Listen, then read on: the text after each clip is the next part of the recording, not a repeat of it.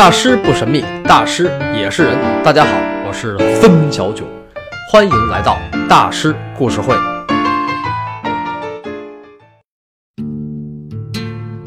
渴望生活》梵高传一开头就讲了梵高的初恋。他二十一岁，在古皮尔伦敦分店工作的时候，爱上了房东的女儿，一个十九岁的法国幼师，叫厄修拉，也翻译成乌苏拉，反正都是法语的音译。这个女孩是个美女啊，大眼睛、鹅蛋脸，身材苗条，性格阳光，每天早晨给梵高 morning call，梵高先生该醒醒了。梵高管她叫娃娃的天使。这天使把梵高弄得五迷三道的啊！明知道人家订婚了，还求婚，还强吻人家，最后被女孩他妈给赶走了。这个事儿是欧文斯通纯属虚构。这个厄修拉或者乌苏拉是确有其人，但不是这个十九岁的法国女孩，而是十九岁的法国女孩她妈，她妈叫厄修拉，那个女孩叫尤金尼亚，早年丧父，她的父亲是个法国人，生前是个船长。尤金尼亚和他妈厄修拉一起经营一家小型托儿所，梵高跟这母女俩相处的还不错。他在信里说，和尤金尼亚像兄妹一般，根本没什么男女之间的事儿。要是他真和尤金尼亚有过那么一腿，以梵高的性格，肯定得在信里激昂澎湃地念叨念叨。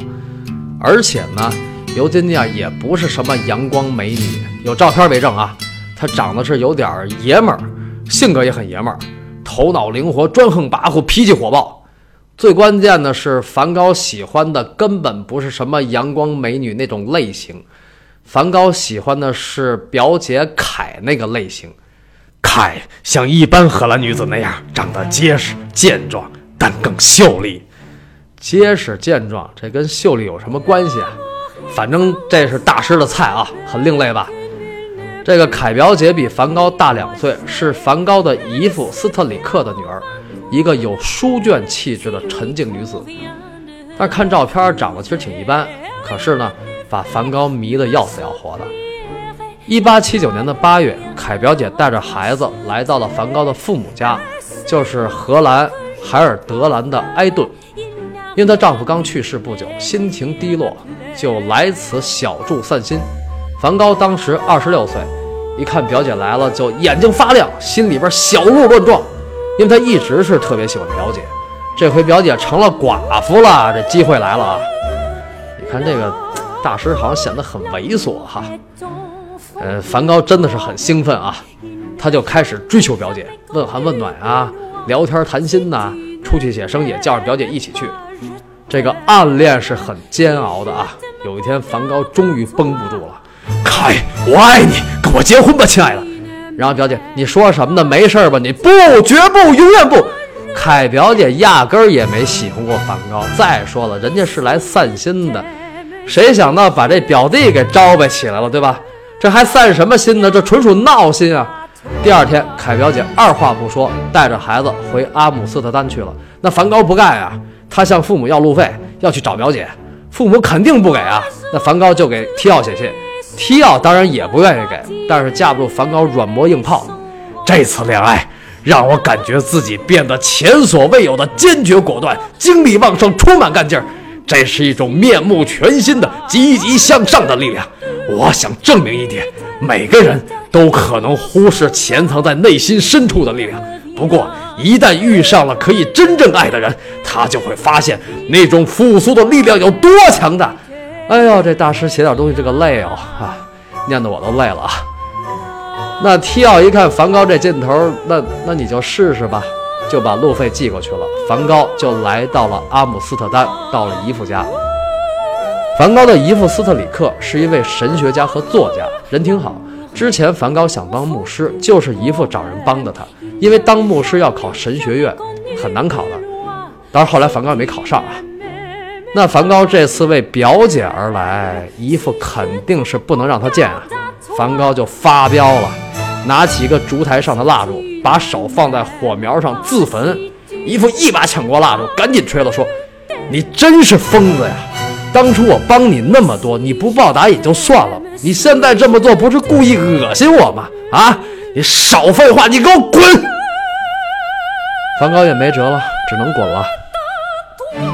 这就是梵高真正的初恋，一场闹剧告终。梵高二十六岁的大初恋，影响是恶劣的，后果是严重的。梵高回家后，在一八八一年的圣诞节被父母赶出了家门。这段时间是梵高艺术生涯的挨顿时期，挨顿啊，挨揍时期吧。那么大过年的，梵高去哪儿呢？梵高想了想，哎呀，画画去吧，去海牙找这个表妹夫安东莫夫学油画。梵高的表妹夫安东莫夫是荷兰海牙画派的代表画家。一八八一年十二月三十一号，梵高开始了他艺术生涯中的海牙时期。关于爱情呢，梵高十九岁就说过一段话：“如果我得不到一个好女人，那么找个坏女人也不错。坏女人总比孤老一生要好。”大师为何年纪轻轻思想就这么污这么颓呢？大师不神秘，大师也是人嘛，也得生活呀。所以在海牙时期，梵高就有了一段流传最广的爱情——妓女西恩。西恩比梵高大五岁，有的说大三岁。哎，甭管是女大三抱金砖，还是女大五赛老母，反正梵高在爱情方面就是个绝对的姐控，一定得找姐姐，一定得找岁数大的，比如凯表姐。而且呢，他总是跟一种家庭的女孩谈恋爱。要么没有父亲，要么没有丈夫，或者是女孩丧父啊，或者是单亲妈妈，就是那种无男残缺家庭。西恩是妓女，西恩他妈也一样。西恩也不知道自己的爸爸是谁。一八八二年初，梵高二十九岁，在一个酒店认识了西恩。当时西恩已经怀孕了，家里边还有五个孩子。梵高也不在乎这些，很快两个人就同居了。开始过得挺好，西恩也不去接客了，每天给梵高做模特。梵高是基本上没有受过专业美术训练的人，所以通过画西恩的人体，他对素描方面的形体啊、结构啊、线条感什么的加深了理解。他有一张素描非常有名，叫《悲哀》，也叫《忧愁》，画的就是西恩。梵高是个基督徒，他的很多作品都是表现苦难和救赎的。他的爱情也是一样，无男残缺家庭的女人生活是很不易的。这就激发了梵高的救赎之心，这一点在他跟西恩的爱情里特别明显。梵高对西恩的孩子也特别好，视如己出。但是这段感情注定是没有好结果的，倒不是说找青楼女子就不行啊。比如袁世凯没发迹的时候遇见了苏州名妓沈玉英，后来飞黄腾达，就给沈玉英赎了身，让她做了姨太，还让她管家。让儿女们都管她叫亲妈。袁世凯最后是死在了沈玉英的怀里啊。沈玉英也很了不起，新中国成立后还担任了厂长，做了三届人民代表。袁世凯的八姨太郭氏原来也是苏州妓女，才色俱佳，教子有方。其实这也不奇怪，风云人物和青楼花魁都见过世面。中国过去的青楼女子从小都是学这个琴棋书画的啊。我为什么要说袁世凯呢？袁世凯和梵高有什么关系啊？梵高生于一八五三年，袁世凯生于一八五九年，比梵高小六岁，他俩是同一代人。但是梵高可不是什么风云人物，西恩也不是什么青楼花魁，他们俩都是被生活碾压的最底层的蚁族和草根儿。西恩认识梵高的时候已经怀孕了，后来生孩子、坐月子、养孩子都需要钱。西恩一共六个孩子。他那老妈也跟他一块儿过，加上梵高一共八个人，一家八口就靠提奥寄来的生活费。提奥虽然反对梵高跟西恩的事儿，但是一直给梵高寄钱。这提奥真是可以啊！开始每个月寄一百法郎，后来每个月是一百五十法郎。但是，一百五十法郎养八个人，再加上画画，这也不够啊，所以就吵架。后来呢，西恩就又出去接客去了。梵高确实是想过跟西恩结婚。但是跟家里人一提，那家里人绝不同意。这不用多说，搁谁家也不会同意，伤风败俗。何况梵高还是出身于牧师世家，他爸爸他爷爷都是牧师。另外呢，辛他妈也反对，他觉得你找我女儿不就是为了用这个免费的模特吗？你看这妈啊！还有最重要的就是，西恩也不认同梵高的艺术理想。他觉得梵高画画开销很大，也没啥前途啊，你也画不出来。但是你身为男人，你得养家呀。所以，虽然梵高曾经想娶西恩，但是相处了一年半后，两个人还是分道扬镳。梵高死后十年，西恩跳河而死。唉，苦命的女人啊！西恩的事儿对梵高而言影响更恶劣，后果更严重。他那个表妹夫安东莫夫一知道他俩同居的事儿，立马就跟梵高掰了。人家是有身份的人啊，人画家啊。那么到梵高，他俩谈婚论嫁，整个家族彻底把梵高定性为严重异类、严重不靠谱青年，这直接影响了梵高的第三次爱情。梵高跟西恩分手半年后，三十一岁回到纽恩南探亲。刚才不是埃顿吗？怎么又纽恩南呢？嗨，梵高的父母不是搬家了吗？在一八八四年纽恩南的夏天，大师终于遇到了爱情。他在日记里是这么写的：近来我发现了一个女人，她会跟着我去画画，躲在远处看我。有时候我太过专注，回过神来，竟发现她就在我身后。她叫马高特，是邻居家的一个女孩。她就这样常常来看我。陪在我身边，也不打扰我，仿佛我带给了她一个世界，是吧？很爱情吧？但是梵高还说，虽然没有了以前那份冲动，我想我还是喜欢上了她，还没了以前那份冲动。梵高最喜欢的其实还是表姐凯，结实健壮秀丽吧。看照片呢，这个马高特确实不是那个类型的。但是不管怎么样，大师终于苦尽甘来。再说他那个年龄，他那个岁数。一旦谈起来，肯定是火烧火燎啊！据说两个人还啪啪了。嗯，这两个人很快就谈婚论嫁，但是遭到了两家人的反对。梵高他们家其实还好，他爸爸没有明确的反对，只是说你现在连工作都没有，结了婚怎么养家呢？对吧？你现在考虑这个问题不实际。那马高特他们家可是闹翻天了。梵高在恋爱方面不是解控吗？不是喜欢无男残缺家庭吗？这两点马高特都具备。他比梵高大八岁，还要说大十二岁的，反正是大不少，估计年龄应该是三十六到四十岁之间。马高特父亲早逝，家里边姐儿五个都是老处女，再加一老妈，这么个家庭肯定是有问题的啊，阴气太盛。他们家这个经济条件还可以，梵高还上门提亲了，就是过去谈了一次，结果呢，马高特他妈和他大姐对梵高是直接开骂。你个不务正业、无业游民、包养妓女、堕落青年，你勾引我女儿，想霸占我们家家产。这纽恩南是个农村啊，闭塞地区，绝对是坏事传千里。村里人天天就那点事儿。哎，你知道老樊家那小樊吗？哎，对，就那大儿子，哟，跟城里一妓女结婚了，伤风败俗啊！哎呦，他们家还牧师呢，就这么点事儿。而且呢。马高特的姐妹之间还充满嫉妒，不管谁谈恋爱，最后都被其他几个搅黄了。就这么一家庭，所以马高特想着爱情无望，就服毒自杀了。这真的是死了都要爱啊！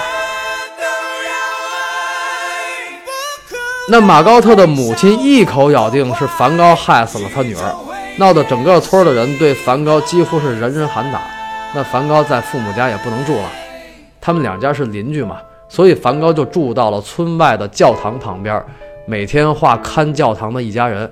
因为租的他们家的房子，梵高画了很多的素描练习，经常画的人家困得都睁不开眼了才停笔。到了第二年，也就是一八八五年四月，大师终于画出了成名作《吃土豆的人》。